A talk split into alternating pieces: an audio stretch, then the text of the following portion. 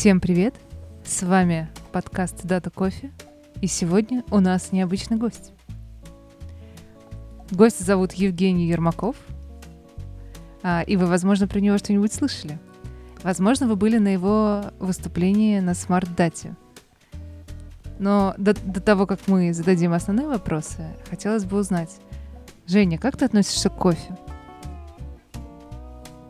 Изменилось ли твое отношение к кофе с прошлого гостевого эпизода, где ты был гостем? Вот. Я бы сказал, что э, не изменилось радикально, с одной стороны. С другой стороны, в связи с переездами по миру, у меня перестала рядом под боком быть кофемашина, которая кофемашина из зерен. И у меня появилась Неспрессо. Я приобщился к миру Неспрессо, и вполне неплохо. Мне казалось, что это сильно хуже, чем оно есть на самом деле. На самом деле достаточно неплохо. Пью я также достаточно много кофе и стараюсь этот объем уменьшить, но не получается. А, оно не хуже по вкусу, но мне кажется, по цене не очень выгодно получается. Или очень Зато невыгодно. гораздо быстрее, чем любая другая кофемашина. И вообще любой другой способ приготовления кофе, кроме растворения. Хотел бы сказать, что не смотрю на цены э, таких вещей. Ну, нет, да, оно действительно дороже, но с другой стороны, вкусов больше. То есть, если ты покупаешь какой-нибудь а, объем кофе и засыпаешь, то у тебя какой-то стандартный вкус э, кофе на протяжении большого периода времени. А здесь каждая капсула своя, и разнообразие стоит переплаты. Расскажи нам, Жень, о чем, о, о чем ты рассказывал на конференции? На Smart Что ты нам сегодня тоже расскажешь? Прежде всего про э, саму SmartData. SmartData это одна из немногих, на мой взгляд, конференций в ру-зоне, которая посвящена именно данным. Есть Highload, всем известный, и на Highload е сильное смещение в сторону бэкэнда. Ну, по понятным причинам, потому что изначально Highload, высокая нагрузка, и доклады про данные, про то, как устроено хранилище данных или платформа данных на Highload есть, но они обычно не так хорошо заходят в аудиторию. Есть достаточно много конференций, которые посвящены данным, с точки зрения анализа. Матемаркетинг, любые другие э, дата-сайентистские, дата-аналитические конференции. Но это не про дата-инженерию. И вот здесь Smart Data — это чуть ли не единственное, единственное, которую я знаю. Возможно, наши слушатели скажут, что есть другие. Но это та конференция, которую я знаю, которая посвящена именно дата-инженерии и каким-то аспектам, вопросам построения хранилища данных или платформы данных. Я так вышло э, все четыре года, что она существует, каждый год э, на ней выступаю с разными темами. И вот сейчас, в этом году, сегодня буквально, момент, когда мы записываем... Не про кофе рассказываешь, да? И про кофе. Не, а какой вопрос был? Не про кофе? Я э, выступал с темой э, про DBT. DBT, Data Building Tool. Я думаю, что наши слушатели в курсе, что это такое. Про то, как мы в Толока AI внедряли DBT в связке с Airflow. Вот это была тема моего доклада. Так, а что такое DBT-то, Жень? Вот я представлю наших слушателей. Вопрос от меня, что такое DBT? Э, ты, Алекс, можешь не говорить для меня, потому что э, я уже говорю, что у меня как бы табула раса. Я дата-инженерию изучаю с нашим подкастом. Вот. Мне кажется, нужно сертификацию вводить не, скоро. Не самый быстрый путь. Ну, не, на, сам, на самом деле, он, он, как мне кажется, он такой... Через Doom и Quake надо пробираться. Возможно, он не, не самый быстрый, но самый короткий. О, да, он самый короткий, серьезно, потому что таких э, емких определений и четких пониманий, как бы через чтение, ну, не добиться. А особенно, особенно в моменты, когда гости наши рассказывают о том, чего делать не надо. Это, пожалуй, самое ценное, да, как не, не работает. Но тем не менее, да, вот что такое DBT? Особенно для меня это интересно, потому что я реально не шарю и никогда DBT, не знаю, CLI в жизни не запускал. DBT, во всяком случае, как он себя позиционирует, это клишная утилита или клишный фреймворк, который отвечает за букву T в ETL процессах. ETL процесс Extract Transform Load, то, что делают все инженеры данных. Вот DBT — это буква T, трансформация. отвечает за разработку, за деплой, за документирование, за все трансформации с данными, которые происходят в нашей СУБД. При этом, что еще лично для меня интересно, DBT как компания, они пропагандируют такую роль, как analytics-инженер. Это что-то среднее между дата-инженером и дата-аналитиком. Ну, можно представить такие три столбца. Слева дата-инженер, справа дата-аналитик, посередине вот аналитик-инженер. И в концепции, которую продвигает DBT, дата-инженер не должен заниматься ETL-процессами. Дата-инженер должен заниматься именно развитием платформы данных, инженерной составляющей всех этих инструментов, не прогрузкой данных, потому что дата-инженер, он все-таки далеко от бизнеса, далеко от всех этих данных. Дата-аналитик должен заниматься аналитически сложными задачами. Он должен прогнозировать, он должен искать инсайты, он должен строить модели, что-то вот прям когнитивно сложное. И аналитик-инженер — это человек, который может и в построении телепроцессов, и в аналитику. Тот, тот человек, который может прийти в бизнес, построить какую-то операционную отчетность, рассчитать нужные витрины, как-то их свизуализировать. То есть это такая смесь между разработчиком и аналитиком. И для меня это э, лично откликается в совмещении с подходом Data Mesh. Data Mesh, который я пытался в такси в Яндекс.Го внедрить, который сейчас у нас более-менее успешно внедряется в AI. По Data Mesh мы отрицаем централизованное хранилище данных. У нас не должно быть централизованной команды, которая занимается только данными, в которой есть ETL-разработчики, которые прогружают данные. Вот все это не нужно. Нам нужна команда дата-инженеров, которые делают платформу данных, тулы по работе с данными. И нам нужны доменные команды или дома, э, ком, команды вокруг data domains, как это в Data Mesh э, называется, которые состоят как раз из аналитик-инженеров, которые прогружают э, данные и формируют какие-то отчетные срезы. Мне кажется, что прям совместить DBT и Data Mesh — это очень неплохая идея, как раз то, что мы делаем в Taloka AI. Ты сейчас произнес речь, которая сгенерировала слишком большое количество вопросов в моей голове. А, мне будет сложно вспомнить то, что было сгенерировано в начале, поэтому я с конца начну. А, ты сказал, что Data Mesh отрицает централизованное а, хранение. Не совсем централизованное хранение, централизованную DVH-команду. То есть не должно быть централизованное управление. Да, да, да, бы, да, да, этим хранилищем. Но да. хранилище все равно централизованное. В, скорее, скорее, да. Здесь прям явно не прописано в Data Mesh э, насчет централизации. Платформа данных должна быть общая. При этом, если платформа данных состоит из большого количества инструментов э, по хранению данных, то это с точки зрения хранения децентрализованная система. Но платформа единая. Ну, вот я как раз к этому и, и хотел подвести. То есть э, очень сложно мне, допустим, было бы как пользователю сидеть и разбираться, из какой системы вот этот домен мне надо выковыривать и как потом эти данные друг с другом подружить. Поэтому было бы гораздо удобнее, если у меня был один, допустим, SQL интерфейс к общему хранилищу, где Пусть, окей, каждый пусть за свои данные отвечает сам, ими владеет, проверяет и так далее. Но мне хотелось бы их видеть в одном месте, чтобы иметь одну точку доступа ко всем этим корпоративным данным. Здесь Data Mesh это больше про организационный или административно-технический подход. То есть он не отрицает то, что у тебя есть единый интерфейс, у тебя может быть, например, одна СУБД, Snowflake, Databricks, э, GreenPlum — в которой данные просто организованы подоменно. Это могут быть отдельные схемы, отдельные каталоги, отдельные базы данных или как угодно можно это организовать. Но с точки зрения пользователя доступ единый. При этом, безусловно, правильный вопрос, а как сделать таким образом, чтобы данные в разных доменах были интероперабельны. В том плане, что ты можешь с ними единым э, подходом, единым форматом общаться.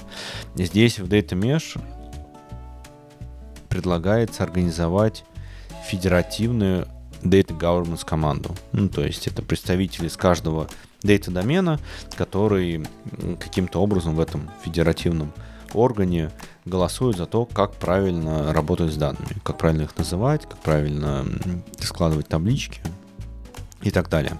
Соответственно, если у нас есть такой федеративный орган, имеющий власть над э, командами доменов данных, он может обеспечить интероперабельность или одинаковость данных во всех э, доменах. Следующий вопрос, Евгений. А, скажите, пожалуйста, каким образом вы заставляете команды, которые никогда в жизни не видели никакие даты-инструменты, не, может быть, даже не работали с SQL языком, а как вы их заставляете загружать куда-то там данные, куда они бы сказали, вам надо загрузить? А, здесь э, подход следующий. По самой концепции Data Mesh домены данных делятся на два типа. Они два типа в исходной статье и три типа в книге, если читать Джамак Дихани. Но не суть. Пусть это будет два, как в исходных статьях. Есть домены, которые приближены к источнику данных, к сервису, к микросервису, к какому-то бэкэнд-сервису. И домены, которые приближены к потребителям, к аналитикам, к бизнес-пользователям и так далее. Соответственно, в организации, скорее всего, за домены потребителей будут отвечать аналитики, а за домены источника будут отвечать бэкэнд команды. И в этой развилке, если смотреть на аналитиков, я считаю, что любой аналитик, даже джуниор уровня, даже стажер, должен уметь писать SQL запрос. Ну, то есть, если аналитик не умеет в SQL запрос, то, скорее всего, это аналитик, с которым стоит поработать и научить его писать SQL запросы. А если аналитик умеет писать SQL запросы, то у него супер простой порог входа в DBT. DBT это такой фреймворк, в котором ты можешь писать просто SQL запрос, каким-то образом помечать, какой тип материализации нужен, инкрементальный, пересчитывать и так далее, но в любом случае это просто SQL запрос. Если мы говорим про backend команду, то здесь позиция лично моя следующая, что backend инженер, который создает высоконагруженные сервисы, он может легко и быстро разобраться в том, как устроены первичный забор данных и первичная обработка данных. Там нет ничего сложного. Там обычно приведение к какому-то плоскому табличному виду, конвертация типов, что-то приемлемое для СУБД, с которым работаем. Любой бэкэндер может разобраться. Прям за неделю взять любого бэкэндера, я думаю, еще быстрее, но неделю с учетом загрузки. Я думаю, я думаю неделю э, с учетом того, что он будет встраивать над этим ORM. Здесь э, дата-платформа должна предоставить такие инструменты, чтобы ему было несложно. И вот э, здесь, ссылаясь на тот опыт, который есть в Столоке AI, мы все покрыли макросами DBT. То есть загрузка нового сообщения — это буквально описать протосхему э, того формата, который ты отправляешь. Хорошо. Мой вопрос был, как вообще люди будут это делать, которые это никогда не делали. Твой ответ на это то, что людям легко разобраться. Окей. Насколько много времени на это уходит у этих людей? То есть, может быть, разобраться быстро, но нужно на это сколько-то тратить времени, там обслуживать как-то. Если у вас что-то меняется в ваших микросервисах, то меняется выходной файл в какой-то момент, меняется структура его, или там новые поля появляются, или старые уходят. Им же на это время надо тратить, а у них свой бэклог, своя работа. Безусловно. Здесь э, э, это как раз та проблема, которую пыталась решить э, Джамак Декани, придумывая Data Mesh. Если у нас есть централизованная DVH-команда, то э, бэкэнд меняет типы сообщений, меняет набор полей, которые внутри, и э, DVH-команда, она всегда отстает от этого изменения, которое есть в бэкэнде. Надо как-то административно договариваться, что вот э, прежде чем изменить, договоритесь с командой DVH, и возникает очень много таких э, организационных барьеров. Предложение, которое э, идет как ядро DataMesh, зачем так делать? Давайте отдадим инструменты по работе с данными в бэкэнд-команду. Она изменила сообщение, пусть она же и поменяет то, как это сообщение выглядит в аналитических системах. Звучит супер здраво, осталось только сделать так, чтобы эти изменения были простыми с точки зрения бэкэнда. Вот как реализовано это в Talok AI, достаточно делать обратно совместимые изменения в протосхеме. То есть только добавлять поля в эту протосхему. Или если мы меняем тип поля, чтобы этот тип менялся на более широкий. Правильно я понимаю, что в такой схеме мы заби- э, не забираем данные из источников, а отсылаем данные из источников в хранилище. То есть на самом деле перекладываем ответственность за то, как именно будет храниться тот или иной объект у нас в хранилище. Я согласен с первым, с первой частью утверждения, что в любом в, в таком подходе бэкэнд сам отправляет данные в хранилище. У нас есть какой-то стандартный путь, он проходит через Event Hub, ну или через Kafka, и формат сообщения достаточно строго регламентирован, он должен быть описан через эту протосхему. А, но э, вторая часть, что бэкэнд отвечает за то, как это сообщение будет разложено, здесь скорее я не согласен, потому что сложность раскладки сообщения плоский вид в себя вбирает э, дат-платформа. Если буквально, то та протосхема, которая э, бэкэнд поставляет вместе с данными, эта протосхема является основой для того, как мы разложим в табличный вид э, сообщение пришедшее.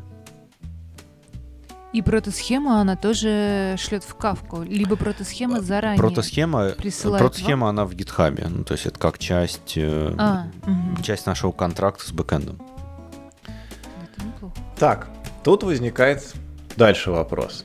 А, я просто, ну, много много вижу проблем, которые надо было пройти, решить, договориться и, и устаканить внутри компании, чтобы все это наладить. Вопрос следующий. Вот у тебя есть какой-то бэкэнд, э, там микросервисы, которые, допустим, ну давайте что-нибудь простое, мороженое мы в магазине продаем. А, у нас есть там ассортимент мороженого, есть клиенты, которые покупают. А, соответственно, бэкэнд, который отвечает за, там, я не знаю, кассовое оборудование, отправляет данные о том, что купили и кто купил. Такая схема. Все отлично. Они описали свою вот эту прото мета-схему своих данных, прислали в кавку, разобралось это все, загрузилось. Вы, кстати, куда это потом раскладываете? В якорную модель или куда? Не, ну, у нас это все хранится в датабриксе и без якорной модели, то есть просто плоские таблички. Ага, ну то есть там, грубо у каждого своя схема или что? Как, как это организовано? А, я, я сейчас поясню, почему я эти вопросы задаю. А, в этой же схеме с э, ларьком с мороженым, да, а, есть у нас еще поставщики, которые, допустим, привозят мороженое, э, я не знаю, как, какие есть виды мороженого. Мороженое сникерс, допустим. И только его. И у них есть какой-то ассортимент этого мороженого. То есть, в принципе, э, сущность тип мороженого или тип товара, э, она совпадает. Но для поставщика, который поставляет сникерс, это только определенные там артикулы. А для кассового оборудования и его бэкэнда там могут быть, может быть все разнообразие. Как понять, можно ли там, допустим, взять и простым джойном сджойнить данные э, от поставщиков с данными по кассе? Как вот это разруливается при аналитических запросах уже потом к хранилищу? Потому что это вроде бы то же самое мороженое, но здесь только ограниченный ассортимент в данных вот этого поставщика. Это хороший вопрос. Мне кажется, это общая проблема Data Mesh подхода и на самом деле проблема любого микросервисного подхода, который есть, например, в мире бэкэнда. Мы когда делим наш монолит, в котором все понятно на набор микросервисов, мы в любом случае получаем определенного вида кашу, как эти микросервисы между собой взаимодействуют, как они отправляют друг другу события. Ровно то же самое происходит и в Data Mesh, потому что у нас много маленьких доменов, в этом домене могут быть не все данные, и мне кажется, здесь единственное решение — это более-менее адекватное описание, что лежат в данных. То есть э, у нас становится критически важным наличку Data каталога или Data Observability тула, который позволяет тебе найти нужные данные и понять, а что в этих данных лежат. Окей. А, Интересно. А, хорошо, а, а как надо описать тогда данные, чтобы аналитику было это легко сделать? И легко найти то, что он ищет? Есть, есть хорошая максима, как правильно описывать данные, или там витринку данных, или объект данных. описание должно быть таким, чтобы по нему любой ETL-разработчик, аналитик-инженер или дата-инженер мог повторить алгоритм расчета витрины. Это именно максимум, потому что я не видел ни одного описания, которое бы соответствовало э, этому определению. Но это как э, предел, к которому стоит стремиться. А вот мне кажется, Дина очень верно подметила, что вся идея в итоге выкладывается в то, что э, надо снять ответственность с дата команды и переложить на микросервисы, продуктовые команды. Все так. И, и как бы потому что проблемы, которые в итоге остаются, они, в принципе, похожи на те, которые были до. Все. Е- единственное, что мы можем условно, сейчас извини, единственное, что мы можем условно э, сказать, что мы что-то добились хорошего, это то, что потенциально э, количество источников данных, там ETL процессов и прочего э, становится легко горизонтально масштабируемо. Но но это очень громкое заявление на самом деле. Кто-то должен со стороны этих микросервисов понимать, что он делает, какие, как он эти данные предоставляет, и сопровождать просто в другом месте теперь. Все верно. Это буквально перекладывание ответственности с центральной ДВХ команды на команды аналитиков или на команды бэкэнда. Но это явным образом объясняется тем, что команда DWH, если она централизованная, ей поставляют данные из бэкэнда команды бэкэнда, которые не заинтересованы в поставке данных. Они заинтересованы прежде всего в том, чтобы бэкэнд работал. Что там аналитики, как там данные будут поставляться, неважно, это за меня сделает команда DWH. Это уже неприятно, уже не супер классно для команды DWH, потому что им приходится какие-то административные барьеры преодолевать. Но если с другой стороны посмотреть, команда аналитиков она понимает, зачем им нужно проанализировать данные, зачем нужно построить отчет или какую-нибудь витринку сделать. И если они это делают не сами, а дают команду ДВХ, то здесь команда ДВХ опять оторвана от бизнеса. Они делают витринки для каких-то задач аналитиков, которые, в общем-то, супер далеко от них. Они могут в этом цикле даже не принимать какое-то явное участие. И возникает вопрос, зачем держать такую DWH-команду из достаточно высокостоящих и высококвалифицированных людей, которые, в общем-то, выгорают. Они делают работу, которая не нужна ни слева, ни справа, ни бэкэндерам, ни аналитикам. Не вовлечены ни туда. Давайте раздадим эту работу бэкэндерам и аналитикам, тем, кто ближе к этим задачам, ближе к этим вопросам. А дата-инженеры будут заниматься именно тем, за что им платят построением платформы данных. Слушай, у меня такой вопрос. А, аналитикам нужны какие-то данные, да? Вот у них есть э, какая-то задача что-нибудь посчитать, какую-нибудь модельку сделать. И они даже знают, у каких бэкэндеров можно, ну то есть у каких команд бэкэнда можно эти данные получить. Они разобрались в вопросе, все хорошо, они приходят в бэкэнд, а те говорят, ну, у нас сейчас не сезон, вернее, наоборот, сезон, мы э, держим прот обеими руками и принесем вам данные через два с половиной месяца. А аналитикам нужно посчитать сегодня. И вот как решается этот вопрос, мне просто очень интересно. Понятно, что это не вопрос дат-инженеров в данном случае, это вопрос именно взаимодействия. Но, тем не менее, команд бэкэнда много. И каждый из них поддерживает, ну, у них у всех свои пайплайны, свои загрузки. У кого-то там половина народу разбежалось или ушло в отпуск? На самом деле это классный вопрос, и его надо рассматривать немножко на уровень выше. Зачем аналитики делают эту отчетность? Скорее всего, они делают ее для того, чтобы продукт-менеджер или владелец продукта, или неважно, как в компании называется, мог понять, как правильно развивать этот продукт.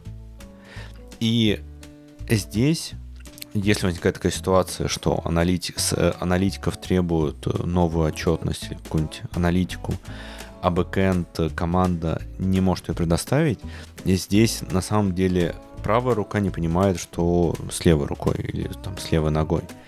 Продукт, который управляет командой бэкэнда и управляет продуктом, заказал у аналитиков какой-то дэшборд, какой-то какой-то запрос, на который он не может найти ответ.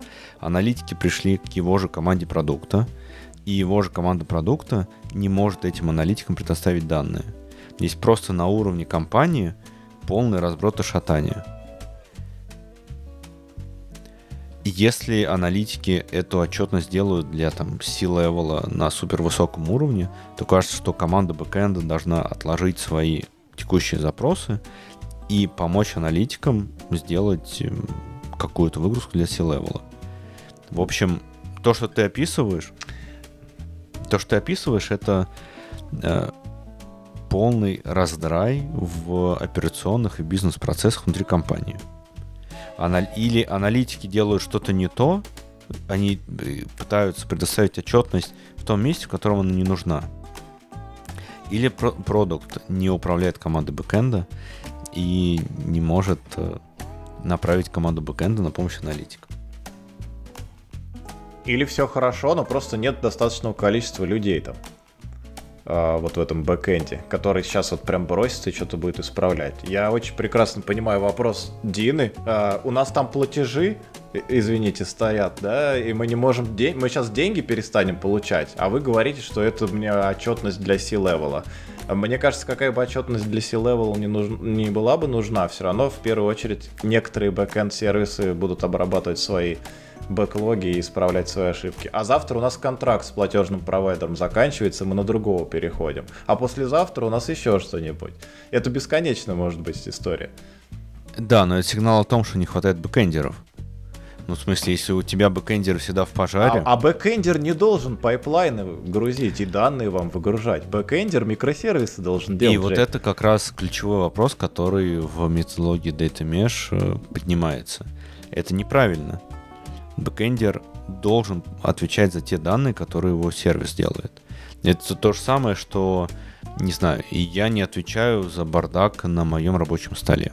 Пусть уборщица приходит каждый день и убирает э, бардак на моем столе. Так можно жить. В принципе, так можно работать. Но за мой рабочий стол отвечаю я.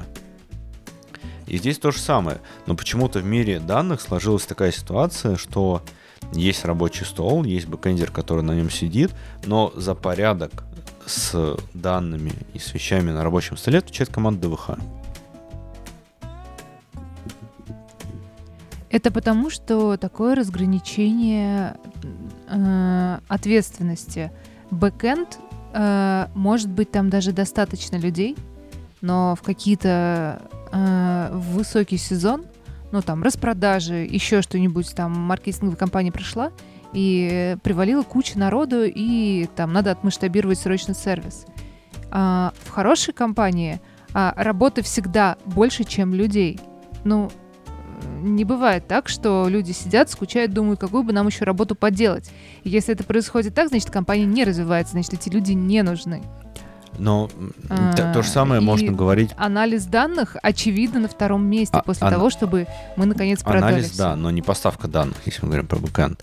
Можно то же самое говорить про тесты. То есть я бэкэндер, я пишу микросервисы, а пусть тесты пишут какие-нибудь люди, которых отдельно. Кошники. Да, но они же не пишут э, тесты буквально. Ну, некоторые пишут. Ну, в разных компаниях по-разному.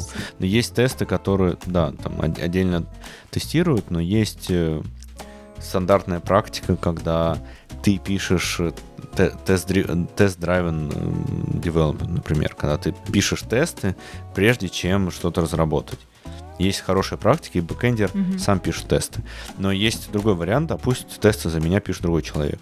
Пусть документацию за меня пишет другой человек. Например, мы нанимаем техписов. И код еще желательно. И пусть тоже. ChatGPT пишет за меня код. А зачем тогда этот бэкэндер нужен? Ну, то есть кажется, что бэкэндер и команда продуктовая, она должна отвечать за весь цикл вокруг. И угу. аналитика, она должна быть неотъемлемой частью развития продукта. Продуктовый менеджер должен понимать, что вот есть команда бэкэнда, и этой команде бэкэнда надо отправлять какие-то сообщения в систему анализа данных для аналитиков, и аналитики продукта должны этому же продукт-менеджеру приносить, а как развивать твой продукт какие-то цифры, какие-то метрики. И это все должно быть неразрывным циклом. Не должно быть отдельными командами, которые конкурируют между собой. Это вот именно то, что пропагандирует Data Mesh подход, в моем понимании, как минимум. Слушай, звучит очень классно, но действительно пора, наверное, вернуться к теме доклада твоего про DBT, про Airflow, как это все устроено и что вы сделали в этом направлении. Сложно ответить на этот вопрос, потому что фактически это вопрос про мой доклад 40-минутный. Э, а, пытаясь ответить кратко, мы взяли DBT, не стали покупать DBT Cloud, потому что это достаточно дорого. Э, взяли DBT и синтегрировали его с Airflow. У нас уже был Airflow, были даги на нем, и нам хотелось э, удобства, комфорт и ту функциональность, которую несет DBT, соединить с Airflow. Потому что Airflow это фактически стандарт де-факто в код-driven ETL платформах. И если мы берем любой другой инструмент, который есть в Modern Data Stack, скорее всего, он будет интегрирован с Airflow. А, а можно я назад откачусь? Я извиняюсь, что я снимаю нас немного с темы твоего доклада, но как бы идею дата меша условно будем считать, что ты продал менеджерам, которые нас слушают. А вот идею использования DBT пока еще нет. А, хорошо, DBT может быть как буковка T. Что такое буковка T для меня в ETL или в ELT? Это возможность трансформировать каким-то образом данные, их куда-то загрузить в другие объекты в той же базе данных. У меня для этого есть SQL, скажу я тебе. Я все равно пока не понимаю, зачем мне нужен DBT я могу с помощью SQL трансформировать данные, преобразовать типы, разложить там JSON на, на плоский вид и все это прочее сделать. Зачем мне DBT? Это прекрасно. У тебя есть SQL, которым ты можешь пользоваться и делать все, что угодно с данными, но у тебя в любом случае возникают такие банальные, но достаточно острые вопросы. А как мне простроить Lineage? Что от чего мне зависит в моих расчетах? Что зачем запускать? Или, например, как протестировать мои данные? Могу ли я где-нибудь сделать описание, чтобы каким-то образом контролировать data quality? Вот DBT, он с одной стороны позволяет тебе писать на SQL и с версии 1.4, по-моему, на Python. Кстати, немножко отклоняясь от твоего вопроса, питающие модели сделаны крайне сыро, и до сих пор они не могут их улучшить. Кажется, что просто ими никто не пользуется, кроме нас. Но возвращаясь к SQL, мы просто пишем SQL-запросы, то как будет происходить миграция, как данные будут вставляться, как они зависят друг от друга, как мы тестируем эти данные, все в себя скрывает DBT как такая платформа для описания этих ETL-процессов. А, а вот то, как они будут тестироваться, и как они друг с другом дружат и прочее, это не SQL? Это SQL, но в DBT вместо, не то что вместо SQL, как бы как расширение SQL используется Jinja шаблонизация, и это на самом деле и плюс, и минус. Минус в том плане, что это достаточно сложно тестировать и описывать, и плюс в том, что ты можешь использовать определенные возможности Jinja как-то автоматизировать SQL-запросы. Вместо э, конструкции from табличка. В DBT ты указываешь from и макрос ref, reference на какую-то другую модель. Благодаря использованию таких макросов DBT с помощью команды dbt build или dbt compile простраивает граф зависимости твоих моделей или объектов между собой. Вообще DBT модель это такой кубик DBT минимальный, э, который состоит из двух файлов. Или SQL или PyFile и YAML. В SQL или в PyFile мы описываем логику, каким образом этот объект простраивается. Это просто select запрос или датафрейм в PySpark, который мы возвращаем. В YAML мы описываем какую-то метаинформацию нашего объекта, описание таблички, описание полей и какие-то ожидания от э, состава полей. Ожидания это тесты. Например, мы ожидаем, что поле уникальное, или мы ожидаем, что поле не содержит налы. Или мы ожидаем, что поле число в таком диапазоне. Есть очень много расширений в DBT, всевозможных тестов. Но в любом случае это выглядит как ожидание. И описав такие кирпичики, с помощью команды dbt build или dbt compile, мы простраиваем DBT-проект и формируем уже те SQL-запросы после Ginger шаблонизации, которые полетят в нашу целевую СУБД. И здесь большое преимущество DBT, на мой взгляд, в том, что все сложности вставки, все сложности Data Lineage, все сложности тестирования данных, он достаточно легко скрывает внутри себя. Настолько легко, что и команда аналитиков, которая может быть не погружена в дата-инженерию, и команда бэкэнда, которая вообще далека от этого всего, обе эти команды могут легко понять, как в DBT работать с данными. Ой, опять громкое заявление. Прям можно на стенку вешать. Женя, а, сказать проблему DBT тебе. Вот ты, ты пытаешься продать, а я пытаюсь уговорить наших менеджеров, все тех же, которые слушают, не покупать и не использовать DBT. Покупать, может, вообще не стоит ни с той, ни с другой стороны, но вот хотя бы не использовать. А, во-первых, аналитики. Аналитики, мы предполагаем, что они, ты даже упомянул это явно, что они строят наши ETL-процессы там и прочее. И я так понимаю, у вас они используют DBT и строят модели в DBT. А, так вот, если вчера аналитик мог просто взять свои знания по SQL и пойти писать то, что ему нужно, создавать новые объекты в базе и прочее, то сегодня он этого сделать не может. Ему какую-то еще джинджу магическую надо изучить, и еще и какой-то DBT, и понять, как там это все связано. То есть, ну, во-первых, э, я считаю, что это большой минус, я буду таким э, противником идеи DBT.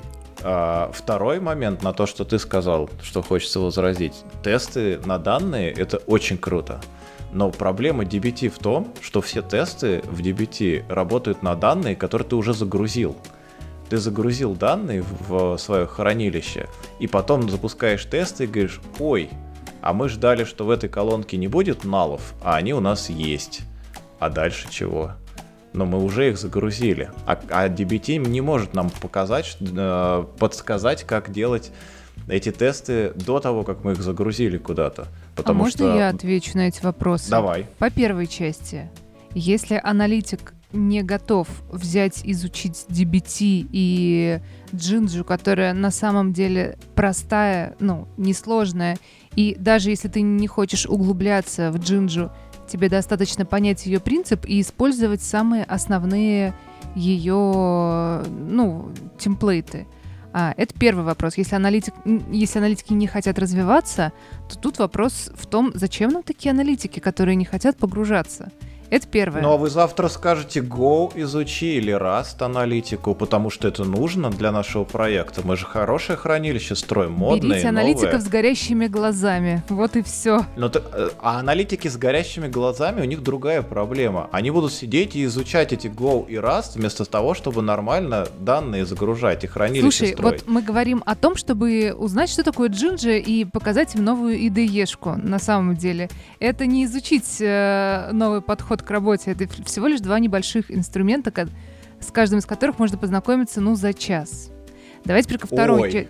Что? Вот, вот по поводу Джинджи, час и аналитиков, вот у меня не, не укладывается прямая линия. Ну смотри, наши аналитики истории. в Airflow пишут даги. Естественно, тоже с Джинджей. Естественно, они будут рады, если им не надо будет писать даги, а надо будет просто SQL с Джинджи туда. Мне ставить. кажется, мне кажется, тебе надо уволить своих аналитиков.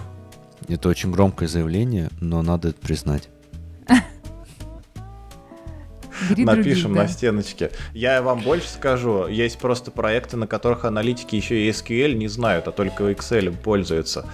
А, то есть на они всех проектах... Да, это прям... Они точно аналитики, они прекрасные инсайты Смотри. дают бизнесу и C-левелам по данным, которые это они могут получить с помощью Excel. Мы говорим это про бизнес-аналитиков, а дата-аналитики должны знать SQL, а еще желательно и Python. Мне кажется, любой, любой здравомыслящий человек может изучить SQL за две недели. Просто можно взять любого человека, если за две недели я лично ему не смогу вдолбить, что такое SQL, я не знаю, уйду из Толоки, пойду куда-нибудь в тибетский монастырь и буду там 10 лет думать. А что касается второй части твоего вопроса, а, это не проблема буквы Т, это проблема буквы Л. То есть вот то, что вам приехали данные, которые не удовлетворяют э, контракту, который вы, ну, который вы согласовали, это значит в первой части проблема, не в части DBT. Погоди, возникает вопрос. Мы говорим, что тесты в DBT это круто, они позволяют много проблем с данными найти или удобно эти проблемы изыскивать, выискивать. Мгм. Если мы говорим о том, что данные уже хорошие и удовлетворяют контракту и такими пришли, зачем нам тогда нужны тесты? Но нам нужны Это тесты на скрипты. На Плюс скрипты. или нет? на то, что две таблицы между собой э, нормально ладят, что у них нет разъезда данных каких-нибудь, что, возможно, Ну, эта так вот. циферка в одно из одного источника равна второй циферке из другого источника. Но мы это можем узнать с помощью DBT только тогда, когда мы эти данные уже загрузили. Конечно. А как Так ты узнаешь вопрос, об этом а в чем раньше? смысл? Ну вот как? без DBT, как? А как, а как ты грузишь эти данные? Вот в момент, когда ты их грузишь, тогда и делаешь эту проверку. Нет. А, лот в, в ELT а, подразумевает загрузку и проверку, что с данными все ок. Она не подразумевает, что мы а, какую-то сверяем данные из разных источников, например. Мы смотрим, где у нас колоночки поехали, все ли у нас загружено. Возможно, э, как, как сего- количество сегодняшних строк относится к количеству Кстати, вчерашних по поводу строк. тестов, Но это максимум. а, могу сказать, как мы делали в такси. У нас были тесты трех видов. Первые тесты, которые сравнивают, что мы все получили с источника по количеству, по составу. То есть мы идентичны тому, что есть в источнике. Второй тест, что у нас вход на хранилище данных совпадает с выходом. Например, было там миллион поездок, на выходе тоже миллион поездок. И третий вид тестов, что у нас выходы между собой совпадают. То есть, например, два отчета, которые делают срезы по похожим э, количеством поездок или там количеством денег, они тоже должны совпадать. Соответственно, вн- внутри хранилища почти нет тестов. Мы проверяем, что вход это то, что мы получили, вход совпадает с выходом, выходы совпадают между собой. Три, вари- три набора тестов. Окей. Ладно. Двигаемся дальше. Убедили пока. Мы думали, ты будешь рассказывать, что у DBT есть какая-то а, глубинная проблема, там он плохо работает, держит, э, не держит нагрузку и путает модели. Не, я пока пытаюсь понять, зачем использовать инструмент, если он не решает существующие проблемы. И вот какие проблемы он решает, Женя говорит, он э, добавляет тесты, а, но тесты не Пока решают... звучит, что основные проблемы у тебя решит HR э, хороший. HRBP или какой-нибудь HR внутри компании. Уволив меня, я согласен. А, вот, вот это решение, может быть, решит много проблем, по крайней мере для меня. А, смотрите. А, окей, DBT добавляет дополнительный уровень, можно сказать, абстракции, обогащает а, Plain SQL чем-то дополнительным, Gingy, там еще чем-то. Все хорошо. Зачем нам его интегрировать с Airflow теперь? Ты сейчас рассказал, что в DBT есть модели. Мы можем с помощью ref макросов э, объединять модели друг с другом. DBT сам для нас построит граф, построит по сути DAG, который нам надо выполнять. Зачем здесь Airflow э, в плане интеграции? Ну, максимум я могу понять, что можно запустить DBT. Все А так. на- насколько глубже нужна А интеграция? Тот вопрос, с которым мы столкнулись где-то год назад, когда внедряли DBT, э, у нас э, не то, что нет денег, у нас нет желания платить за DBT Cloud, который э, запускает DBT. Вот у нас есть все описанные DBT модели. Женя, если бы вы все не покупали Nespresso, то у вас были бы деньги на то, чтобы покупать DBT Cloud. Не, к, к- к сожалению, там, То есть мы платим дата-инженерам, чтобы они скидывались на инструменты для к дата-инженеров. сожалению, к сожалению, там э, слишком большой разброс цен между Nespresso и Cloud. Причем они постоянно повышают цены, если я правильно Ты, считаю. пи- ты пьешь мало кофе, Женя, вот что я тебе хочу сказать. Но вернемся к, к Airflow. Вот у нас есть Airflow, у нас есть DBT. В DBT можно запускать модели через DBT Run. Но у нас есть Airflow, который тоже умеет запускать э, что-либо. SQL с Jinja умеет Почему бы- запускать. да, Пока почему все то бы же нет? самое. Давайте совместим Airflow и DBT. Причем эта идея, она, с одной стороны, на поверхности, и мы ее подсмотрели в астрономере. Астрономер — это э, э, Managed Airflow, если я не ошибаюсь. А, Они предлагают следующую, следующую интеграцию. В момент компиляции DBT выплевывает манифест JSON, гигантский JSON-файл, в котором есть зависимости между разными моделями. Фактически это и есть тот граф, который мы хотим получить в Airflow. Давайте в Airflow возьмем этот файл и на базе него э, сгенерируем наши даги. Тогда Погоди, а можно, а можно я на этом моменте уточню? Конечно. А, ты рассказываешь, как делать интеграцию DBT и Airflow.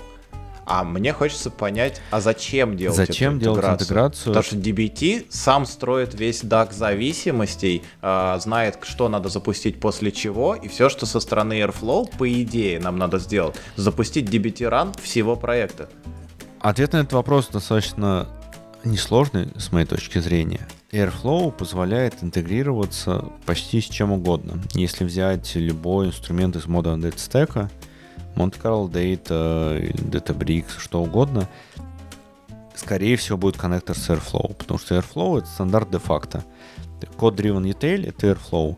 Каждый квартал уходит, выходит новый убийца Airflow, э, раз в квартал не выходит, и раз в следующий квартал не умирают. Airflow жив до сих пор, и Airflow интегрируется со всем чем угодно. Теперь давайте возмо- воспользуемся возможностями Airflow по интеграции с чем угодно, но только засунем туда DBT, чтобы понимать, какая модель, когда сформировалась, какой тест упал, э, как перезапустить, как забэкфилить. То есть мы используем все возможности Airflow, но на базе DBT. Окей. То есть, если я правильно понимаю идею, вместо того, чтобы отдать все на управление DBT самому, то, что создано внутри нашего DBT проекта, а DBT знает то, что он генерирует в этих манифестах и прочих а, файлах. Вместо этого мы все это разбираем по полочкам и управляем каждой отдельной моделью со стороны Airflow. А это нам нужно для того, чтобы удобно это все видеть в UI и при необходимости перезапускать с какого-то момента, не там э, обращаясь к CLI. А, зная немножечко DBT, возникает следующий вопрос. Э, Если в DBT что-то падает, то DBT хранит стейт последнего запуска, можно его куда-нибудь сохранять и попросить DBT запускать, э, собственно, поломанные модели после того, как мы что-то сделали, что-то исправили. И это может опять сам DBT делать. То есть вся идея пока в том, чтобы в Airflow видеть все, не только T, э, не только, точнее, и часть от ELT, да, но и T, и видеть все модели отдельно и строить lineage. Правильно я понял? Мы все возможности DBT по перезапуску моделей можем также интегрировать в Airflow. Или переиспользовать Airflow э, для перезапуска тех моделей, которые упали. В этом плане мы мозг или компиляцию э, дагов, графов оставляем в DBT, но UI и непосредственно сам запуск по крону переводим в Airflow. Между ними такой симбиоз возникает. И, безусловно, здесь есть минусы в том плане, что мы создаем дополнительную интеграцию или дополнительную библиотеку, которую, я очень надеюсь, мы заопенсорсим к концу года. С одной стороны. С другой стороны, мы используем преимущество и Airflow с точки зрения интеграции, удобного UI и возможности дописывать какие-нибудь свои даги, которые не SQL, не в DBT. И мы используем и возможности DBT одновременно. Окей. Перед тем, как я начну опять какой-нибудь э, гадский вопрос задавать, э, расскажи, пожалуйста, что вы сделали для интеграции. Вот ты начал с астрономера, а у астрономера, мне кажется, есть свои какие-то операторы для Airflow, которые они написали. А, и я видел open source уже пару-тройку штук, которые, по сути, тоже разбор манифестов делают и строят DAG внутри Airflow. Зачем свой нужен? На тот момент, когда мы изучали этот вопрос, это примерно год назад было, кроме астрономера и достаточно такого, ну, не на коленочного, но MVP-шного кода ничего не было. В случае ничего не искалось, и мы не могли найти подходящий инструмент для нас. Я бы так сказал, мы не могли ничего найти, кроме вот этой интеграции, которая описана в астрономере. И сам DBT ссылается, в общем-то, на эту статью астрономера, как правильно интегрировать DBT Airflow. Мы пошли чуть дальше, чем сам астрономер. Мы не генерируем один большой DAG, который прогружает весь DBT. У нас, с одной стороны, есть Data Mesh подход, который делит все наши данные на домены, а с другой стороны, каждый DAG запускается своей частотой, и, в общем-то, каждая модель может считаться со своей какой-то частотой. И DAG у нас — это декартовое произведение между всеми доменами и всеми возможными типами шедулинга. У нас они регламентированы. 15-минутки, часовые, дневные, недельные и месячные. По-моему, месячные никто не использует. Декартовое произведение между доменами и вот этим шедулингом и есть наши даги. Они стартуют с разной частотой, и они прогружают данные нужного домена. Угу. Звучит хорошо. А, а где вы храните DBT вообще проекты, DBT модели? Это все вместе с Airflow лежит или где-то сбоку? Это лежит в GitHub. Э, такой цели... Э, один единый DBT проект. Это отдельный вопрос для исследования был, когда мы пытались внедрять DBT год назад. Есть разные подходы к организации DBT проекта. Можно делать один централизованный. Это, в общем-то, то, что рекомендует сам DBT. Есть другие варианты. Можно, например, делать послойно, сырые данные отдельно, витрины отдельно. Можно делать по микросервисно, и, казалось бы, это идеальный подход для нас. Можно делать смешанно. Но были проблемы, и они, на самом деле, до сих пор не решены. Если мы делаем микросервисный подход, например, каждый домен — это отдельный DBT-проект, то до версии 1.6 мы обязаны были называть по-разному модели в разных доменах. То есть у нас, если один домен использует другой домен, или один DBT-проект импортирует другой DBT-проект, названия моделей не должны пересекаться внутри этих моделей. Что крайне сложно на самом деле сделать, если у нас разрозненная организация, разрозненные GitHub проекты, какое-то сквозное тестирование по разным GitHub проектам, это сложно. Но на самом деле проблема больше не в этом. Проблему с именованием починили в версии 1.6. Она вышла недели три назад. И у нас должно было быть это в новостном выпуске. Э, проблема была в том, э, что DBT-проекты не могут импортировать друг друга циклично. То есть я вот домен, я хочу импортировать из домена 2 информацию, а домен 2 хочет из меня импортировать. Такая циклическая зависимость, она рушит DBT, и, по-моему, до сих пор это нерешенная проблема.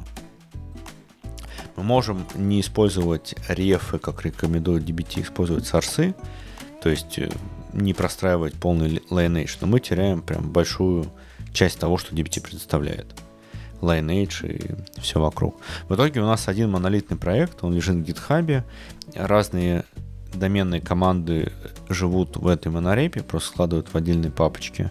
И, соответственно, наш э, CI-процесс, э, когда мы релизим, собираем DBT, собираем манифест JSON и все файлы, которые лежат в таргете, и скармливаем в это наши библиотечки, которые генерируют даги в Airflow.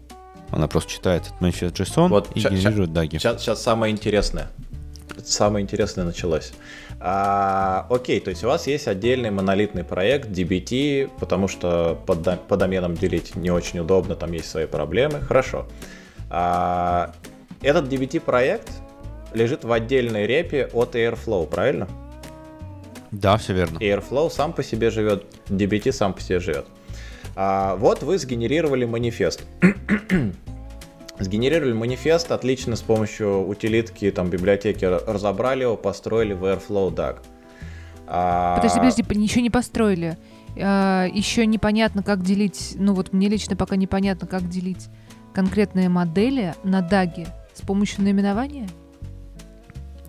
Конкретная модель делится на DAG через можно, не теги, но через dbt организацию проекта.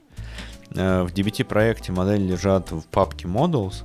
Мы внутри добавили иерархию сперва домен данных, потом слой данных, и потом уже непосредственно модель. И Мгм. это на этапе сборки или компиляции DBT проекта прорастает в манифест JSON, ну, где конкретно находится модель. Отсюда мы понимаем, в каком домене эта модель находится, и дальше генерируем уже даги в зависимости от того, в каком домене эта модель. Мгм. Построили DAG. Правильно? Окей. Построили уже, построили. DAG построен, мы его запустили даже. У нас модельки отработали. Представим себе идеальную ситуацию, они отработали хорошо, и все зелененькое у нас, все статусы отличные, данные на месте, пользователи счастливы. Завтра кто-то пошел и добавил или изменил какую-то модель, которая у нас была в DBT проекте, и манифест сгенерировался другой. Это означает, что DAG по этому же манифесту будет сгенерирован другой, с другим набором тасок э, в Airflow. А что с этим делать? Вчера были, вчера были 5 тасок в запуске, а сегодня стало 3. А как мне запустить вчерашнюю таску? А я ее не вижу С сегодня. точки зрения Airflow, о, он достаточно неплохо обрабатывает такие изменения. То есть, если у нас появились новые таски, с момента, когда они появились, они будут запускаться. Если тебе нужно запустить их за вчера, позавчера, есть бэкфил, который в Airflow присутствует. Можешь запустить без проблем, забэкфилить данные по этому таску, которого раньше не было, сейчас появился. Да, но проблема в том, что модель ушла сейчас. Ее нет в манифесте, и Airflow не видит, не генерирует эту таску в этом даге. Каким образом я ее перезапущу за вчера? Если ты удалил модель, то, безусловно, ее нет. Но ее тогда не надо перезапускать. Если ты э, модель перенес из... Ее надо перезапустить за вчера. Я ее Но удалил почему? сегодня. Зачем? Потому что данные вчера криво легли. Я хочу вчерашнюю модель Я, перезапустить я за понимаю, вчера. у нас есть такая возможность. её не мы не вижу в удаляем UI. модели, мы ее э, модель помечаем как disable. Disable с какой-то даты по какую дату. Соответственно, тогда ты можешь перезапускать за тот диапазон дат, когда она у тебя работала. А когда она перестала работать, ты ее хочешь выключить, но оставить метаописание, оставить код и так далее, она за эти даты уже не будет работать. Причем это делается в Airflow несложно через бранч-оператор в task-группе. То есть достаточно такое триви- тривиальное решение. Отлично. То, то, то есть, ну, правило хорошего тона не удалять модели, если ты хочешь их перезапустить за вчера. Если ты удалил модель, ее в принципе не существует. То есть, э, если ты удалил модель, ее бы попутно надо удалить и данные для нее. Окей. А, модель осталась. Но модель теперь строит дан... строит, э, трансформирует данные, да, выполняет свою T-функцию по-другому. Вчера мы преобразовывали вот это поле к числовому типу, а с сегодняшнего дня мы начали его загружать э, в текстовое поле. А я хочу за вчера перезапустить. А состояние этой модели сегодня уже не такое. Да, здесь э, DBT прямо сейчас предлагает версионирование моделей, но мы это не используем. Там с версии, по-моему, 1.5 появились. А, Если говорить про то решение, которое у нас, DBT попробует преобразовать поле из числа в текст э, в момент, когда мы преобразовали число в текст для какого-то поля. Э, Так как это более общая конструкция, то в Databricks она отработает, и у нас все поля станут текстовыми. Плохой пример был. Жень, да- давай я другой лучше, чтобы на, на нем долго не, не заострять внимание. Модель изменилась э, таким образом, что поле у тебя осталось то же самое. Цель, ну, вы- выходное поле в таблице как было числовое, так и осталось. Но то, как мы собираем это, поменялось. Селект, который у нас в модели в DBT прописан, он изменился. А почему? к чему Расскажи, всё это- пожалуйста. к чему я все это веду? А почему? Ну, поменялась бизнес-логика. Но если она поменялась за сегодня, хорошо бы ее перезаписать за все, оста- за все предыдущие. А вчера она Нет. правильно работала. А как это вчера правильно? Ну, что за ситуация, Ну, вот если немножечко поконкретнее?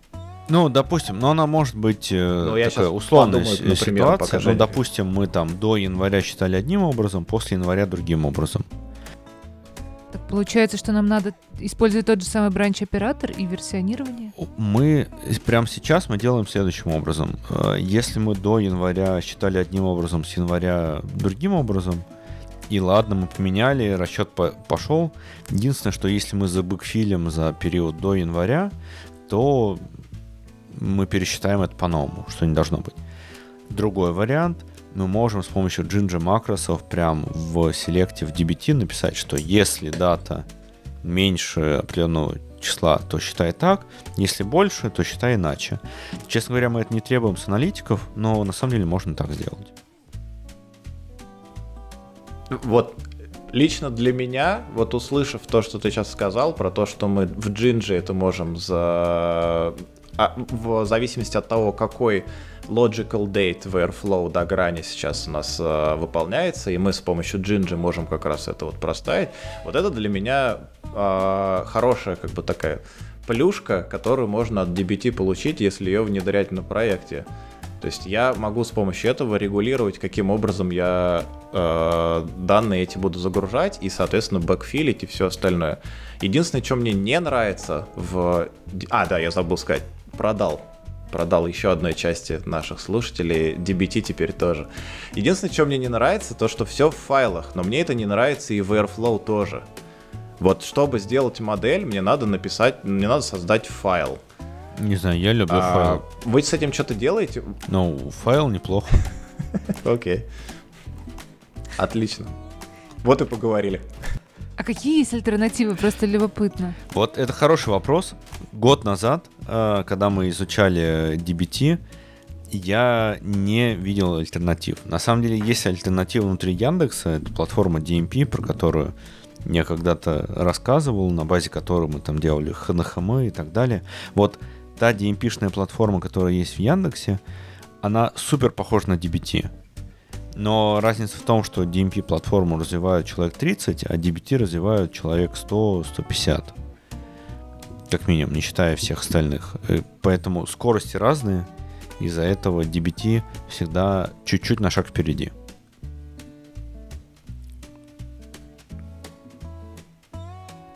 Круто.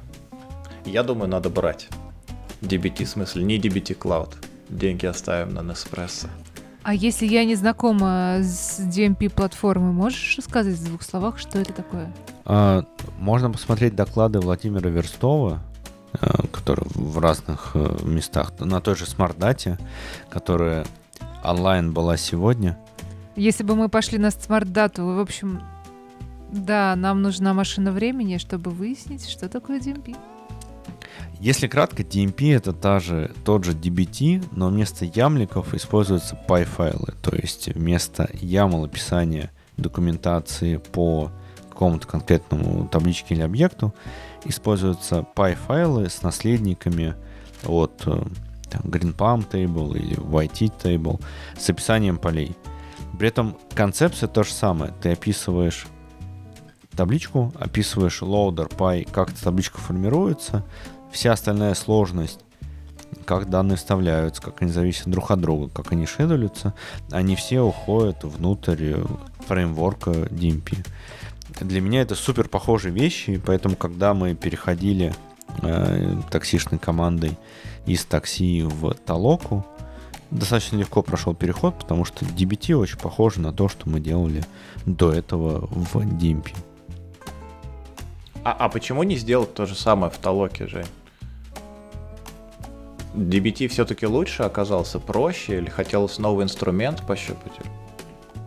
А, Толока это, Толока это тот же, тот же стартап, то есть Толока не обладает всеми мощностями большого Яндекса для создания своих собственных продуктов. Так-то, если бы у нас были тысячи или две тысячи разработчиков, почему бы не свой IT написать или там не свой Databricks написать? Когда у тебя есть такой объем ресурсов, да, а пожалуйста. погоди, а яндексовские разработки нельзя толоки юзать? Это достаточно сложный вопрос. В мире происходит разное, поэтому нельзя использовать инфраструктуру Яндекса. Надо использовать инфраструктуру, которая вообще доступна в мире. Поэтому у нас нету тех инструментов, которые не заопенсорсили. Кстати, IT, например, недавно заопенсорсили, но позже, чем мы переезжали на общую инфраструктуру. Вот, поэтому вот э, как-то так. Слушай, очень интересно на самом деле все. Не знаю, как э, Алексу, а мне продал DBT. Буду внедрять. Ну все, ну надо. Мы заопенсорсим и все. А, продал, продал. Последний вопрос, который э, один из ведущих подкаста Дата Кофе любит задавать в конце эпизодов. А, вопрос заключается, что если я один из слушателей нашего подкаста и надумал э, вот разобраться в DBT, и как его интегрировать с Airflow, и вообще вот в это все вникнуть, что надо сделать, что почитать? Послушать наш подкаст. Послушать наш подкаст. На самом деле, можно послушать наш подкаст. И если этого не хватило, то документация DBT на самом деле супер классная. Вот документация DBT одна из, наверное, немногих документаций, которую я мог рекомендовать как э, эталон документации. Там описано много, оно актуально, оно объясняет то, что тебе нужно, есть туториалы, прям документация DBT почти мой идеал. Помимо документации DBT можно посмотреть э, доклад на смартате по поводу интеграции DBT Airflow, который рассказывал руководитель дата-платформы Talk AI. Его Евгений Ермаков зовут. Очень хороший доклад. Сам его делал, рассказывал. Всем советую. Можно э, в юзер-группу DBT. На самом деле русскоязычная юзер-группа DBT достаточно большая. Там можно обратиться за советом, поспрашивать почитать статьи на Хабре, и на самом деле Medium, иностранные источники, очень много компаний используют DBT, их внедряют, поэтому информации по DBT очень много. Отлично. Вы знаете, что делать, ребята. Ну а мы на сегодня закругляемся, наверное. Спасибо большое. Я надеюсь, я не очень каверзные вопросы тебе задавал. Сп- спасибо, что позвали на подкаст. А, да, да, мы будем еще звать. Всем пока и услышимся через неделю. Всем пока. Пока-пока.